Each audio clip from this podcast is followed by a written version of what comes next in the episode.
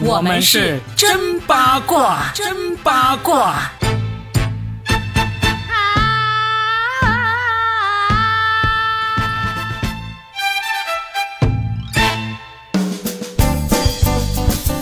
欢迎来收听我们二零二三年的第一期真八卦，我是算一卦搞笑大叔 Robin，大家好，新年好，新年好，我是八一八佳倩。哇，今天这个娱乐圈的瓜呀，掀起一阵子的前尘往事，几乎可以通过他一个人就串联起整个香港娱乐圈的好多好多的陈年旧事。我觉得这一次大刘真的、放出了一个猛料啊！对，就是我们要说的，就是这个香港富商刘銮雄啊，也是这个情场传奇人物哈。他今天开了一个长达一个多小时的记者会，说了一下最近他发生了一件事情，同时呢，也把过往这几十年的一些江湖八卦传闻，他给了一个很正式的一些回应啊，非常有意思的一个一个热点事件。对他呢，在目前来讲是香港排名前十的超级富豪，身家超过千亿。哎呀，我做梦都想不到有那么多钱。哎，你这辈子有没有想过，就是拥有那么多钱后会怎么办呢？有想过，是真的有想过啊 啊，但是就不适宜拿出来分享了啊。我知道 Robin 的想法是泡遍所有的脱口秀女星，是吧？no no no no no no no，能够讲脱口秀的女星都是我不想泡的那种。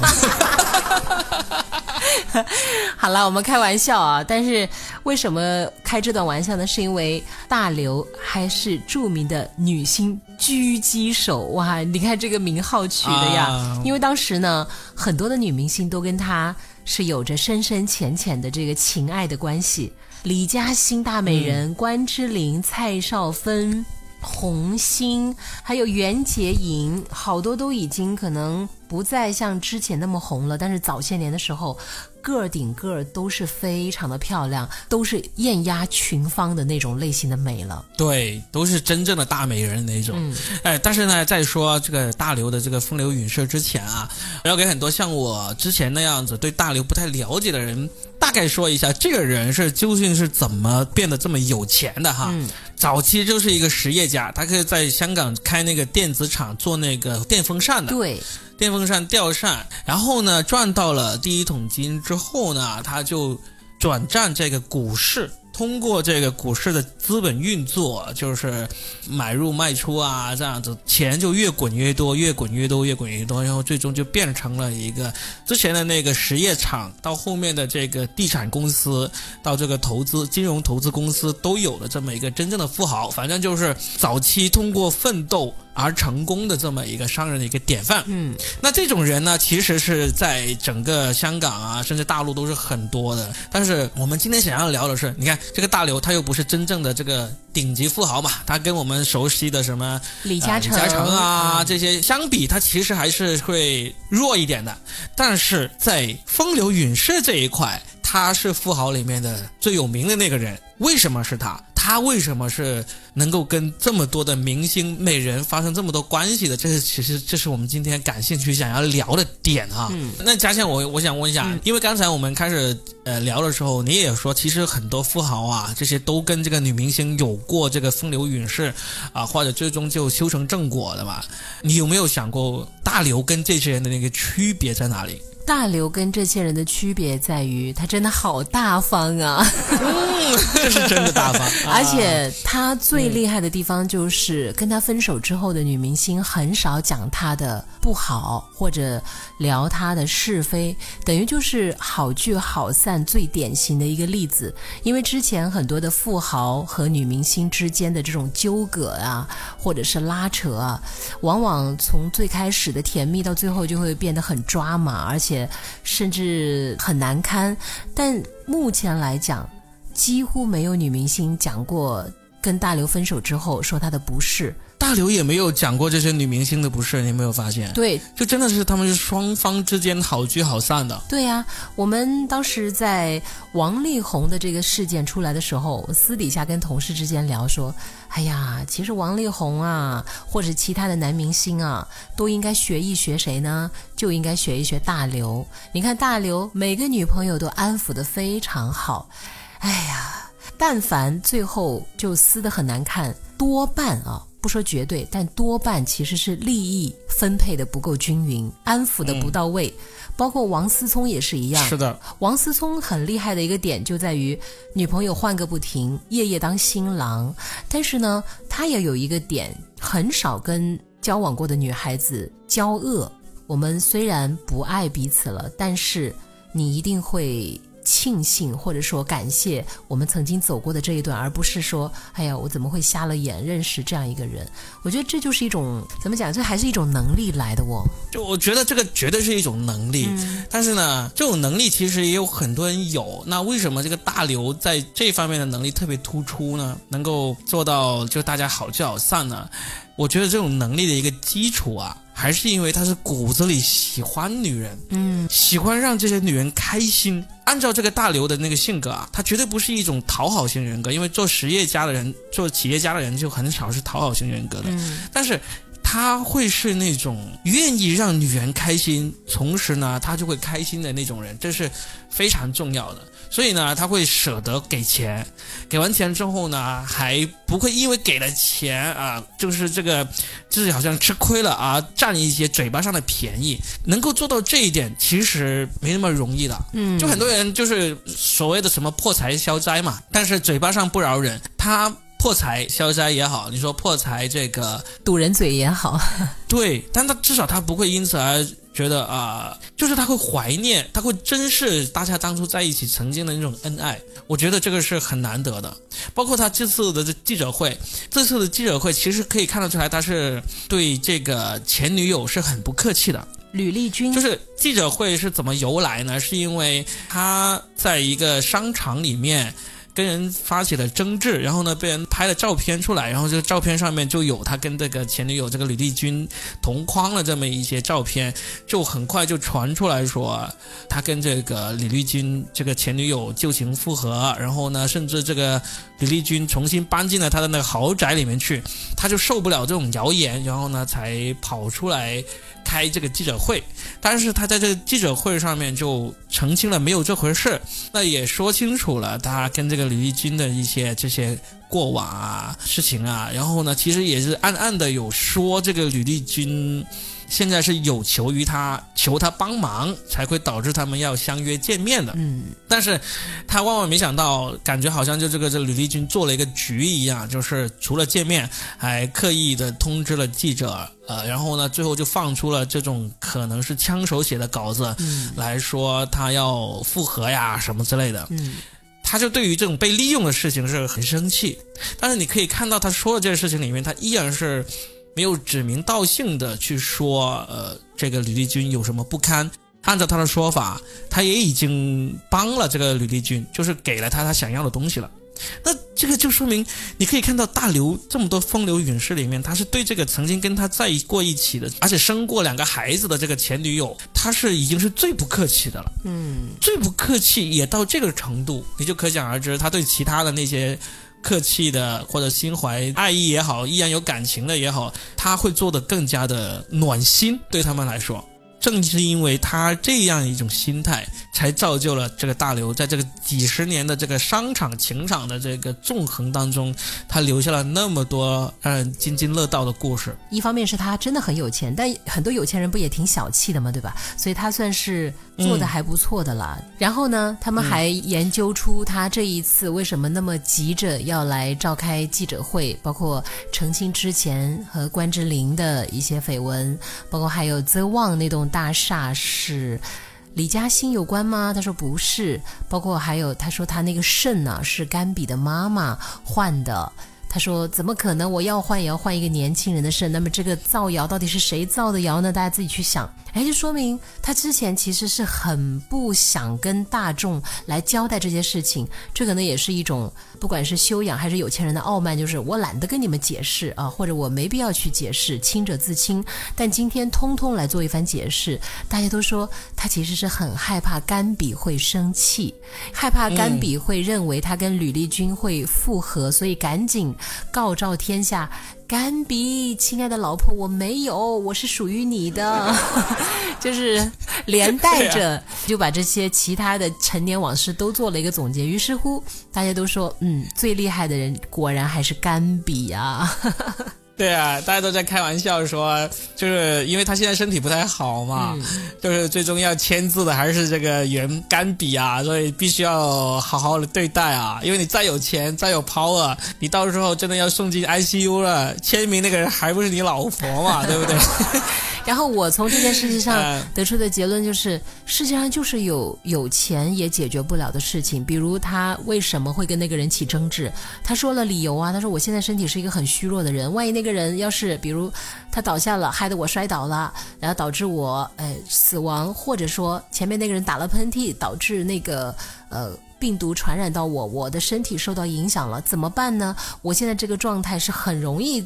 就是身体受到伤害的，哇！你看，巨有钱又怎样？曾经万花丛中过又怎样？到现在为止，其实健康才是最大的财富。哪怕所谓的富可敌国，你也敌不过一个小小的病毒和细菌，你都会每一步都好像是踩在那个刀尖上一样的。其实那种感觉也挺难受的啊！就再度提醒我们正常人，就是我们拥有这个健康的体魄。我们都比大刘要活得幸福多了。哎，但是你没有发现这次记者会上面啊，就是最受伤的人是谁啊？最受伤的人是谁？哎，你这个问题问的很有意思。哎，最受伤的人，哎，我认为是吕丽君。我觉得最受伤的人是李嘉欣，因为首先吕丽君呢，她真的有可能是自己自导自演，他就是为了获得这个利益。其实至少按照这个记者会上面大刘说的话，李立军有求于他，但是呢，有求于他呢，又不是老老实实的，就是说，呃，我拿到了该拿了就低调的乖乖的走了就算了，而是还要搞出这么大一出呃造势。压根就没有这样的事情嘛，就就是那些八卦记者怎么会写出来说，就是这个刘奕君大获全胜、旧情复合、重新搬进他的大豪宅这样的事情？你要不是这样写的话，那这个大刘也不会跑出来澄清啊，对不对？那那些记者为什么会写这么信口开河说这样说的话？真的会很让人怀疑，这是李丽君有授意他们这样写的。嗯，但是不管怎么样，感觉这都是李丽君不是受受伤害最大的人，因为他该得到的又得到了啊。虽然被这个大刘开了个记者会来澄清了，但是也是一个一面之词嘛，对不对？所以我觉得李丽君呢是并没有很受伤的。为什么我会觉得是李嘉欣受伤呢？因为大刘对李嘉欣的故事一直是一个浪漫的都市传说呀。嗯。在这个都市传说里面，双方都是存在遐想的这么一个事情，而不是有存在着这个不堪的或者龌龊的想法的一个一个故事主角啊。大刘跟李嘉欣的故事是什么呢？就是他跟李嘉欣已经相好了一段时间，但最终没有在一起。然后呢，李嘉欣就开始跟另外一个富豪徐建亨在这个谈恋爱。嗯。然后在这个李嘉欣生日的时候，有一个神秘人买下一个报纸的头版头条来登了一个祝这个李嘉欣生日快乐，然后署名就是 The One 这么一个事情。全世界都在猜是谁这么大手笔买下一个报纸头条来示爱。呃，来祝福，这是一点。然后大家都都说是这个大刘，然后结果再过了几年，啊，大刘这个商场落成。他就命名为 The One，由于是全世界都在传说是这个大刘余情未了，然后呢，用这么一栋在香港这个中心商业地带的一栋商业楼来向这个曾经的最爱命名，那这这是一个都市传说，这个传说没有人证实，也没有人证伪，留存在这些都市的痴男怨女的心目当中的一个都市传说，是吧？可能每个人都会想，我也有一个这么。爱自己的这个手眼通天的大人物啊，默默的爱着自己，然后又得不到，然后呢就给我留下了这么一个足以传颂流芳百世的这么一个东西在这里面，大家都会有这么一个故事。大刘这次的这个发布会就把这个事件完全来了一个颠覆。首先他说了那栋大楼的为什么叫 The One，跟他没有关系，是他儿子想要。把这栋楼叫做 The One 的，The One 的在英文里面其实也是一个很很牛的一个名字啊，就你可以把它称之为什么，翻译成什么天选之子啊，或者说独一无二呀，或者说呃世间仅有啊，什么都可以，对不对？这是一个很牛逼、很霸气的一个名字。但是他说这是他儿子想要的这么一个名字，跟他一一毛钱关系都没有，这个就已经击碎了大家那些啊浪漫的都市幻想了，是吧？这是第一点。第二点，他也说了。当时那个报纸那个头版祝这个李嘉欣生日快乐这个事情呢，确实是他去出的钱，但是不是他想要写的，而是有人来找他的那个秘书说：“你帮我登这个这么一个头版头条，来祝这个李嘉欣生日快乐。”然后他的秘书就问他能不能登，他就说：“好吧，那就登吧。”为什么要登这个事情？因为当时李嘉欣跟这个许晋亨已经谈恋爱谈了两年两三年了，一直没有这个结婚的这个打算。那现在大刘忽然做这么一个事情，那马上就给人一个感觉，就是说这个富豪依然是余情未了，依然是啊蠢蠢欲动。这个事情过了没多久，一个这个许晋亨就跟这个李嘉欣结婚了。所以这个事情就是暗示是李嘉欣自导自演了这个报纸头版头条生日祝福的事情啊。那这个事情一出来，那李嘉欣这个心机婊的这个形象就跃然纸上了。利用另外一个富豪向这个富豪逼婚，那这个事情就一点都不浪漫了，好不好？这个浪漫，我觉得也是。普罗大众自己想象出来的吧，因为能够在名利圈行走这么多年，立于不败之地的李嘉欣，她也绝对不是傻白甜呐。她也不光只有美貌，因为娱乐圈最不缺的就是美貌。如果单凭美貌想要行走那么多年，并且获得自己想要的，我觉得太小瞧李嘉欣了。李嘉欣是非常清楚自己想要什么的一个女人，所以你说她这一次会气到脸都绿了，或者受伤很严重，也不会吧？因为第一，首先已经事过境迁了；第二，只要她没有出来说或者是回应以及对峙的话，这个怎么讲就。嘴长在人家身上嘛，对，所以这个大刘他留给大众的印象呢，虽然说很大方啊，但是毕竟他也有那么多的这个风流韵事，包括他对这个原配啊，也给人留下了很多诟病。他又不是一个完美的人，他也不是一个说什么别人就一定会信什么的人，所以我倒是觉得大家也就是当茶余饭后的谈资来谈一谈，真真假假，假假真真。其实我觉得李美人到现在这个年纪，她家庭也挺幸福，老公反正看上去蛮。听话的，他自己呢，身材样貌也保持在线，时不时出来营个业挣点钱，对吧？不影响他的这个阶层。你知道，他重点是实现了阶层的一个跨越，他已经得到他想要的一切，这些对他来讲重要吗？也并没有那么重要啊。是的，对李嘉欣来说，这个打击一点都不重。对呀，就是说不会对他生活有什么真正的影响。但是就是曾经有一个这么浪漫美好的传说破灭了而已，对他的实际生活是不会有影响的。你说白了，李嘉欣现在不就跟甘比一样嘛，对不对？老公年纪比自己大那么多啊，身体不好，有一天，呃，老公也不敢对自己有什么脸色，对不对？你总得有个最亲的人给你签名的，所以呢，都老夫老妻活到这把年纪了，那就传说破灭也好，这个呃形象崩塌也好，都不重要了。嗯，重要的就是我的生活不会因此而。产生这个巨大的改变，对呀，那就是最好的了，对不对？但是对于我们这些吃瓜群众来说啊，事隔这么多年之后，能够听到不一样的版本，那还是挺有意思的啊。但我真的觉得这一次可能损失更大的还是吕丽君吧，就是又败人品，然后又再度让大家认识到她的愚蠢，以及她完全处于下风。哎，就是这一次只是李美人只是躺枪而已，但这一次反映出来的就是大。大刘为了讨好，或者说也不叫讨好，就是不想让自己的老婆生气，反正还专门出来召开这次记者会。你吕丽君真的在他心目当中啥都不算呢，最多也就是前女友和两个孩子的妈妈，就是念及一份这样的旧情，但他全盘皆输。我觉得吕丽君就是一手好牌，真的有打烂的感觉，因为当时他还蛮受宠的，可是他做了一件很愚蠢的事情，他。登报纸说甘比生的孩子亲爹不一定是大刘，哪有这么公然给 一个超级富豪戴绿帽子啊？就大刘就算真不是大刘的，大刘都自己都不会出来承认，他还公然的就是要把这个事儿给挑破。我觉得这个也挺不像一个高智商，因为他其实学历还挺高的，就一点都不像一个高智商的女性所做出来的事情。那唯一能够让我们想到的就是，人在利益面前真的会被冲昏头脑啊！所以我才说这是最大的输家，不是吕丽君嘛，因为他在之前就已经输到最彻底了。虽然他在金钱上一点都输的不彻底啊，就是因为据说大刘最终赔给他的钱二十亿物业加起来二十亿，就是钱他是不输的。但是他当时这样说，这个大刘给大刘戴绿帽啊，他已经在这个就是世俗的。评价上面他已经是，呃，输得很彻底了。那这一次也依然是延续他他之前的做法。按照大刘的说法，他是这次是有求于他，就是利益上有求于他的。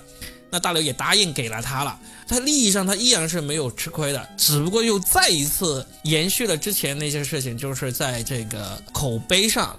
又落在落在了最底层，落在了最下风而已。嗯，我觉得不仅仅是口碑吧，他这次一定也是经济上遇到了大的困难，要不然怎么会憋出这么一个大招呢？但是大刘给了他了呀，给他，大刘答应给他了呀。那也不一定是他想要的数字吧？人的欲望是无止境，因为我们普通人要是有二十亿万，我几辈子都花不完。但为什么他才没多久，就几年内他就遇到困难了，他就要伸手再问他的这个前男友？要帮助或者要要补偿了，就说明他很挥霍呀，说明再多的钱给到他，他也一样会把它给造完的呀。我会认为最大的输家依然是他，因为他改不了他这么挥霍的这种消费习惯的话，而大刘这边这个 ATM 机又不会给他提供取款的话，他的后半辈子怎么办？这才是最痛苦的吧，因为很多人是上得去下不来啊，对不对？我们这些普通人无所谓的啦，你别说什么二十亿了，你给我两个亿也行啊。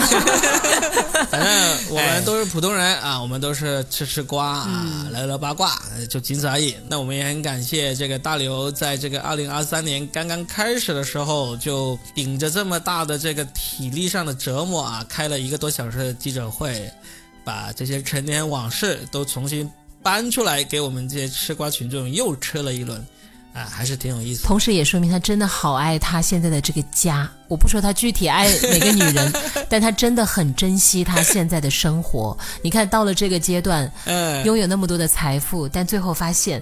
最值钱的是我这个家，谁都不能把它给破坏了。一对比，我们比大刘有钱多了，我们身体比他健康，我们的家庭比他幸福，没有那么多的这个前男友、前女友来找我要钱。我们，我们是比大刘更富有的人。这个阿 Q 精神怎么样？阿 Q 阿 Q，二零一三年我们就是要好好的过自己的日子啊。有时候如果有什么问题，也可以阿 Q 一下，挺好的。好了，那今天就聊到这，各位富翁们。各位亿万富豪们，请你们好好的珍惜你们现在所拥有的啊！行，我们下期继续真八卦。好嘞，拜拜，拜拜。